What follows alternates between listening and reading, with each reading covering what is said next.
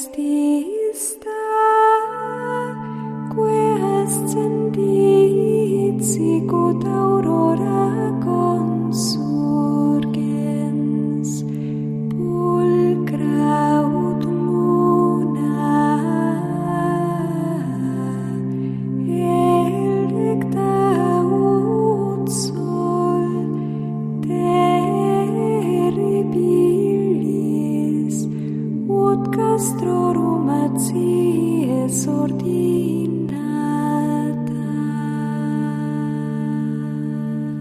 Comienza Sor Ángela María, Madre y Maestra, dirigido por el Padre Sebastián Moreno.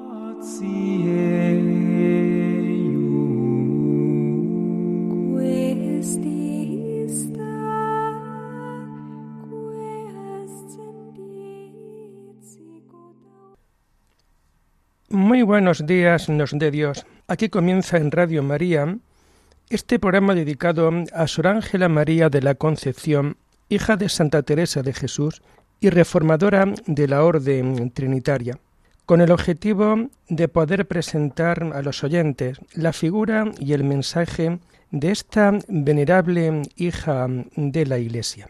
Nos adentramos en la mañana de hoy en lo que fue más en sí la fundación de la recolección trinitaria ya en carta con fecha 22 de septiembre de 1672, se insinúa la fundación de la Recolección.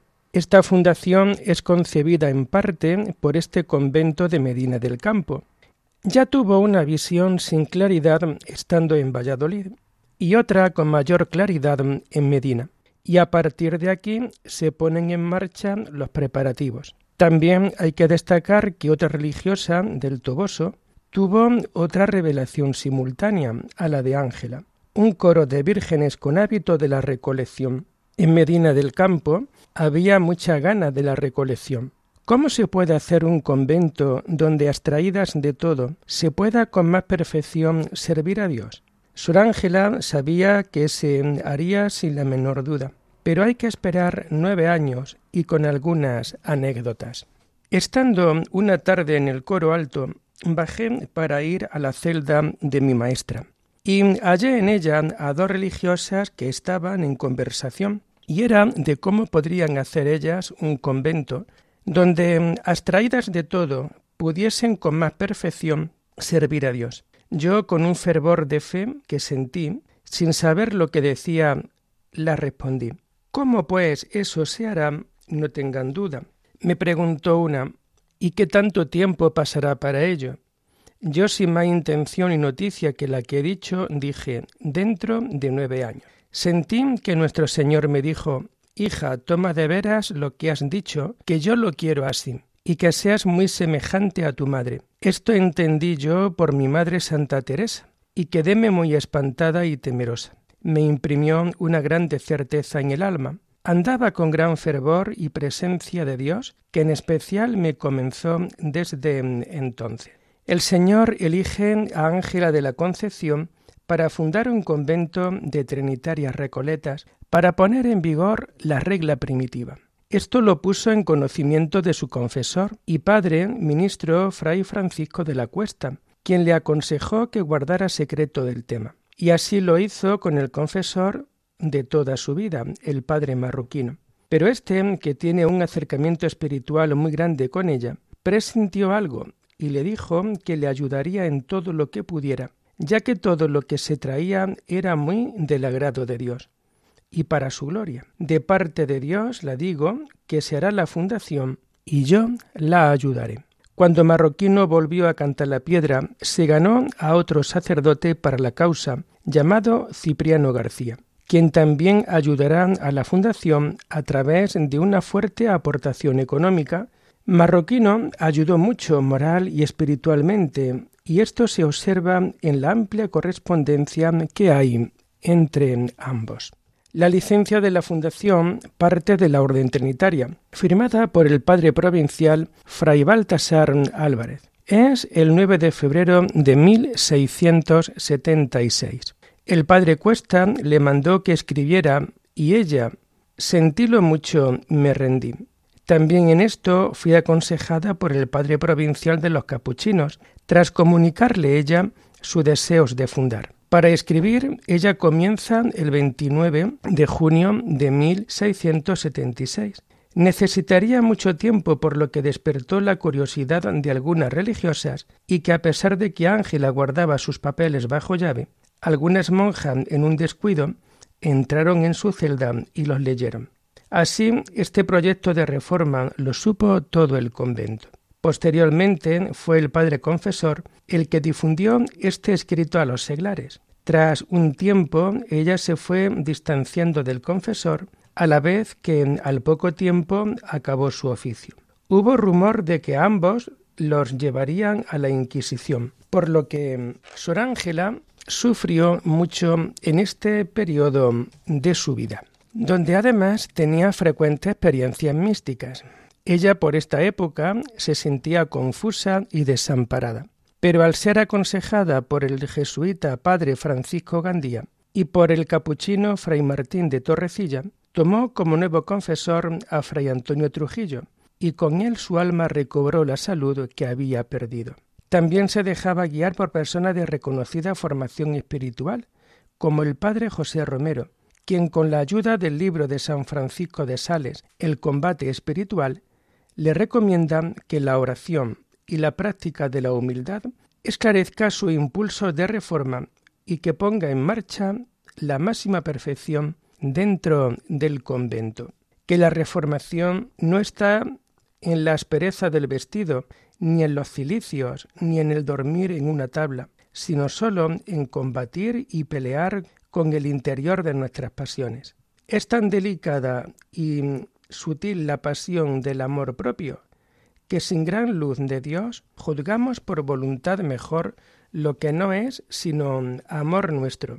Y esta pasión se descubre en que sólo nos parece que acierta quien nos habla según nuestra afición. Pero conoceré si la sabemos vencer cuando quedamos con igual sosiego y quietud, cuando nos hablan contra ella como cuando nos la aprueban. Lo que este sacerdote más les pide es Pida a Dios, mira lo que quiere que haga y perseverar en esto y en su amor. También este confesor le recomienda que se ponga en contacto con quien le puede empezar a abrir el camino para realizar su proyecto y que lo ponga también en el próximo capítulo de la Orden Trinitaria. Así, el proyecto de la Fundación empieza a tomar fuerza. Y tras varios lugares, Canta la Piedra, Medina del Campo, Medina de Río Seco, en el año 1679 tomó idea el Toboso y ya se piensa en salir para la primavera de 1680. La licencia de fundación la concede el ministro provincial trinitario de Castilla, León y Navarra, Fray Baltasar Álvarez. Esta fundación tuvo serias dificultades por parte de personas en las que Sor Ángela de la Concepción había puesto su confianza. Así, el padre trinitario Fray José Romero dice no es inspiración divina el intentar nueva reformación fuera de ese convento, sino que dentro de él se haga la reformación y se vayan echando cada día nuevas raíces que espero en poco tiempo las tome Dios para reformar los demás conventos de la religión. Este fraile no está conforme con la licencia del padre provincial. Este convento de El Toboso se encontraba a medio hacer y no estaba destinado a nadie. El que mandó hacer este monasterio fue don Alejo Martínez, quien no pudo terminarlo. Estaba destinado a una comunidad de clarisas, pero los bienes que dejó don Alejo no fueron suficientes para terminarlo, ni para dar una renta fija al monasterio, por lo que no se podía cumplir con la voluntad del testador. Todo esto llegó a los oídos de los padres trinitarios calzados de Castilla, cuyo provincial era el padre Diego de Salazar y Cadena, y se pidió al Consejo Regio de las Órdenes y a la Orden Militar de Santiago licencia de fundar monasterio de Recoletas de la Orden de la Santísima Trinidad. A principios de 1679, Sor Ángela de la Concepción solicita este edificio juntamente con el padre Antonio Olivera durante todo el año de 1679 se trabajó duro para conseguir las licencias. También hubo quien se opuso por parte del Consejo de Órdenes carmelitas, capuchinos y gente de la propia villa, pues ya en el Toboso había dos conventos y no se veía necesario otro. Pero tras muchos pleitos se concede la licencia real el 20 de diciembre de 1679. El padre Antonio Olivera, cuando vio el monasterio, dice que era de lo más ilustre que había visto en su vida, que parece un escorial, no acabado por dentro, mas se va haciendo a toda prisa. Y como hacía falta importantes medios económicos, fueron de gran ayuda los de don Cipriano García, cuya donación ascendió a doce mil ducados bajo unas condiciones, que la fundadora fuera Ángela de la Concepción y que la fundación fuera de descalzas o de recoletas. La licencia de fundar en el Toboso concede una contribución de dieciséis mil ducados para mantener a las religiosas que tomaban allí el hábito. Además de los doce mil ducados, hubo también tres mil de Alonso Tavares. La capacidad del monasterio era de veintitrés monjas, veinte de velo negro y tres de velo blanco.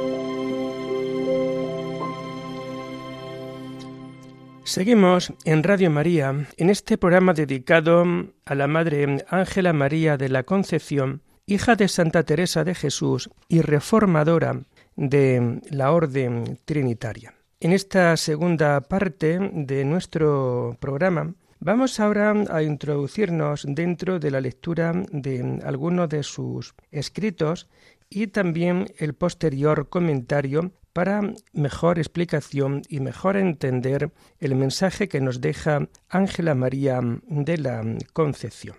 En el libro de la autobiografía nos dice nuestra querida madre, había hallado los brazos de Dios abiertos para cogerme toda en sí. En este breve párrafo que acabamos de ver, tomado del libro de la autobiografía, es importante caer en la cuenta cómo los brazos de Dios están abiertos continuamente para ser acogidos por completo por parte de Dios nuestra vida.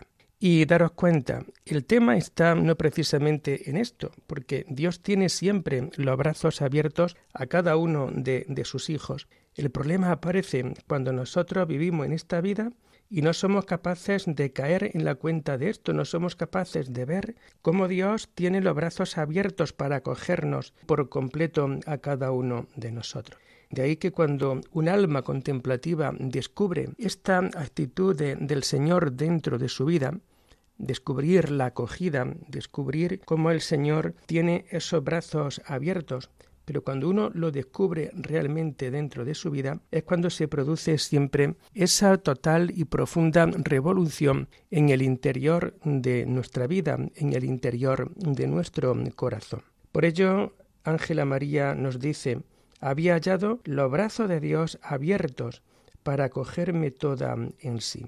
Ojalá que también cada uno de nosotros podamos también experimentar esos brazos abiertos de Jesús que nos acoge por completo a cada uno de nosotros. Y que esta noticia no nos deje indiferentes, todo lo contrario, que esta noticia nos pueda marcar para ir viviendo siempre conforme a la gran voluntad de Dios dentro de nuestras propias vidas, dentro de nuestras propias comunidades. También en el libro de la autobiografía nos comenta Ángela María de la Concepción. Todo lo que no es Dios y no nos lleva a su majestad es engaño y mentira.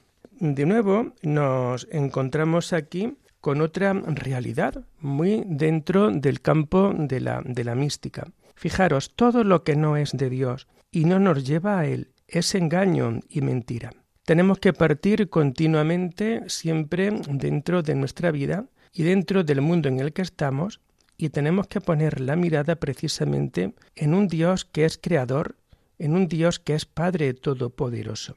Cuando nosotros toda nuestra vida la vertebramos en esta perspectiva, en este sentido, cuando nosotros vertebramos toda nuestra vida en la clave siempre de que Dios lo sustenta todo, en Dios todo tiene su sentido y por tanto todo aquello que a nosotros nos aparte de Dios, todo aquello que no sea Dios dentro de nuestra vida, todo aquello que no nos lleve a ponernos en sus manos, todo en esta vida es por tanto un engaño y una mentira. ¿Cuántas personas ponen cualquier ilusión de su vida, cualquier futuro dentro de su vida, fuera de Él, fuera de Dios? Y sin embargo, pues nos vamos dando cuenta cómo realmente están en un grave error. Cuando una persona descubre este tesoro dentro de su vida, todo cambia. Por tanto, todo lo que no es Dios y todo lo que no nos lleve a Él es un engaño. Céntrate en Dios y busca todo aquello que te pueda llevar hasta Dios y verás la verdad del Hijo del Hombre y verás también la verdad de tu corazón. También en el libro de la autobiografía nos comenta Ángela María lo siguiente. Todo me parece defecto y poco conforme a razón, cuanto no es buscar a Dios solo, desnudamente y sin propio interés. De nuevo nos encontramos ante una de las sentencias o de las máximas más importantes que vamos a poder ver a lo largo de todo este programa. Y fijaros cómo ella también lo tiene muy, muy claro. Todo es defecto y poco conforme a razón. Defecto y poca razón. Lo que qué? Pues lo que sea no buscar a Dios solo. El sentido de esta vida nosotros lo encontramos precisamente en buscar el rostro de Dios. Pero mirad, ¿de qué manera nosotros tenemos también que buscar ese rostro de Dios? Lo tenemos que buscar desnudamente y sin propio interés. Porque no es lo mismo buscar a Dios que buscarte a ti a través de Dios. Y claro, es un paso muy pequeño lo que va de, un, de una cosa a otra. Es un paso muy pequeño el que va de querer buscar a Dios dentro de tu vida a querer buscarte tú dentro de tu propia vida. Por tanto, a la hora de buscar a Dios, hagámoslo desnudamente, sin ninguna perspectiva, ¿eh? sin ninguna, digamos, eh, historietas, todo lo contrario. Tú busca a Dios desnudamente, sin ningún tipo de relajación. Entrégate a Él y sobre todo busca a Dios sin ningún tipo de interés, porque muchas veces si hay ciertos intereses dentro de nuestra vida, podemos caer en el error de que nuestra vida pues no tiene ningún tipo de, sentido. Podemos caer en la cuenta de que nuestra vida, si, si no está fundada en Dios, pues está fundada en nosotros mismos. Y esto es el grave error que podemos tener dentro de nuestra vida. Busca a Dios de forma desnuda y sin interés propio, sin propio interés. Busca a Dios por Dios, tal cual es, y desde ahí intenta vivir ahora todo lo que Él quieren ofrecer dentro de tu propia vida, dentro de tu propia circunstancia. También nos comenta la Madre Ángela María lo siguiente en el libro de la autobiografía espiritual. Oh alma mía y todas las que hay sedientas, venid a beber aquí, que aunque es fuego, vivifica y mata la sed el mismo que la da. De nuevo nos encontramos aquí ante una profunda sentencia que nos deja dentro del libro de su propia autobiografía. Daros cuenta, oh alma y todas las que hay sedientas. El alma que ha encontrado a Dios pero todas aquellas almas que están siempre en ese proceso de búsqueda, que están realmente sedientas de Dios. Ahora Ángela María nos recuerda, venid a beber aquí, que aunque es fuego, vivifica y mata la sed el mismo que la da. Y es que realmente todo lo que nosotros anhelamos dentro de nuestra vida, todo lo que nosotros buscamos, todo lo que nos gustaría tener dentro de, nuestras vidas, todo lo tenemos que, encontrar siempre en el Señor. Es la gran realidad también que tenemos que saber vivir dentro de nuestras grandes situaciones, dentro de nuestras grandes circunstancias. Por tanto, venid a beber aquí es de alguna manera como el poder recordar aquel pasaje de Jesús con la samaritana junto al pozo. Y realmente en este, en este pasaje, donde Jesús se presenta como el agua viva, y quien bebe de este agua nunca jamás volverá a tener sed. Oye, pues de la misma manera que, que esto acontece así, oye, hoy de nuevo se nos viene a decir cómo tenemos que venir a beber aquí tenemos que beber del agua de Dios, tenemos que beber dentro de todo lo que gotea en nuestra vida el corazón abierto de Jesucristo, herido por nuestros pecados.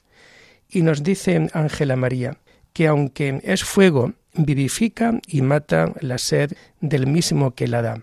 Dios nos da la sed pero luego también cuando nosotros lo buscamos desnudamente y sin propio interés, el mismo que nos da la sed, en ese proceso de búsqueda nos la vuelve a quitar y por tanto poder vivir conforme a la gran voluntad de Dios.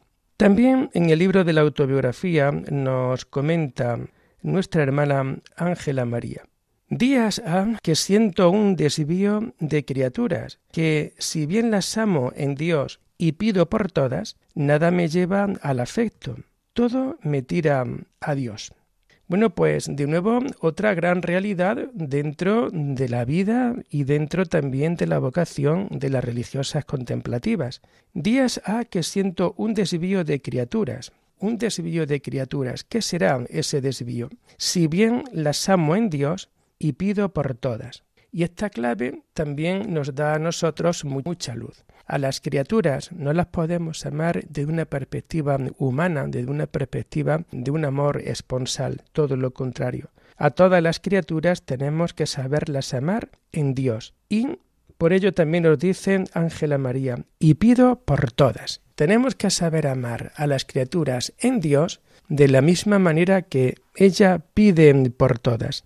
Nada me lleva el afecto, todo me tira a Dios. Por tanto, estos sentimientos afectivos que muchas veces pues, podemos encontrar dentro de nuestra vida, en estas realidades en donde un alma pues, se puede sentir a veces como prisionero, en el buen sentido de la palabra, en tanto y en cuanto cuando tú encuentras una, un alma contemplativa que es también complementaria dentro de tu propia vida, la verdad que todo esto tiene su parte bonita, su parte positiva. Pero hoy también nos comenta, nada me lleva el afecto, todo me tira a Dios. Y es que Ángela María no mira tanto ya las cuestiones humanas de, de, esta vida, el tener o el encontrar un personaje cercano que la pueda entender, que le pueda llevar precisamente a ese fuerte afecto material y terrenal, sino que, como ella también nos dice, todo me tira a Dios. Y por tanto, todo nuestro pensamiento, todo nuestro ser tiene que estar realmente puesto ahí. La razón última de nuestro ser, la razón última de nuestro vivir, todo tiene que venir precisamente en Dios, por Dios y para Dios. Y el último punto que vamos a comentar nosotros en esta mañana también lo vamos a tomar del libro de la autobiografía, en donde nos dice, oh venturosa ventura, y qué venturosa suerte es gozar del bien que nunca tiene fin. ¿Cuánto debíamos hacer, Señor mío, por no perder tanta dicha? Bueno, pues de nuevo esa mirada trascendental, esa mirada eh, contemplativa que Ángela María de la Concepción nos está brindando a cada uno de nosotros. Oh venturosa ventura. Y qué venturosa suerte gozar del bien que nunca tiene fin. Ese bien que nunca tiene fin es Dios. Nuestro gozo lo vamos a encontrar siempre en Dios. Qué venturosa suerte es gozar del bien que nunca tiene fin. Dios siempre será bueno con la humanidad y el amor de Dios nunca se agotará en dentro de nuestras propias vidas. Por ello termina este número comentándonos cuánto debíamos hacer, Señor mío, por no perder tanta dicha, la dicha de gozar el bien ¿eh? del bien que nunca tiene fin. ¿eh? Saber poder gozar de ese gran bien que nunca tiene fin dentro de nuestras propias vidas. Bien, pues lo vamos a dejar aquí, queridos hermanos, y les invito a seguir este programa el lunes de la próxima semana, si Dios lo quiere. Alabada sea la Santísima Trinidad, sea por siempre bendita y alabada.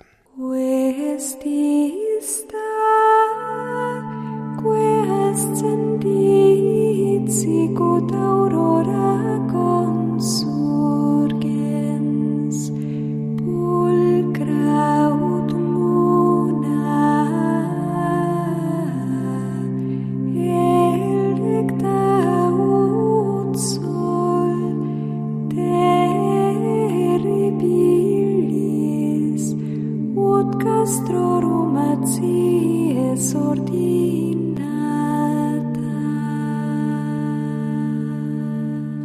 Han escuchado en Radio María Sor Ángela María, Madre y Maestra, con el Padre Sebastián Moreno.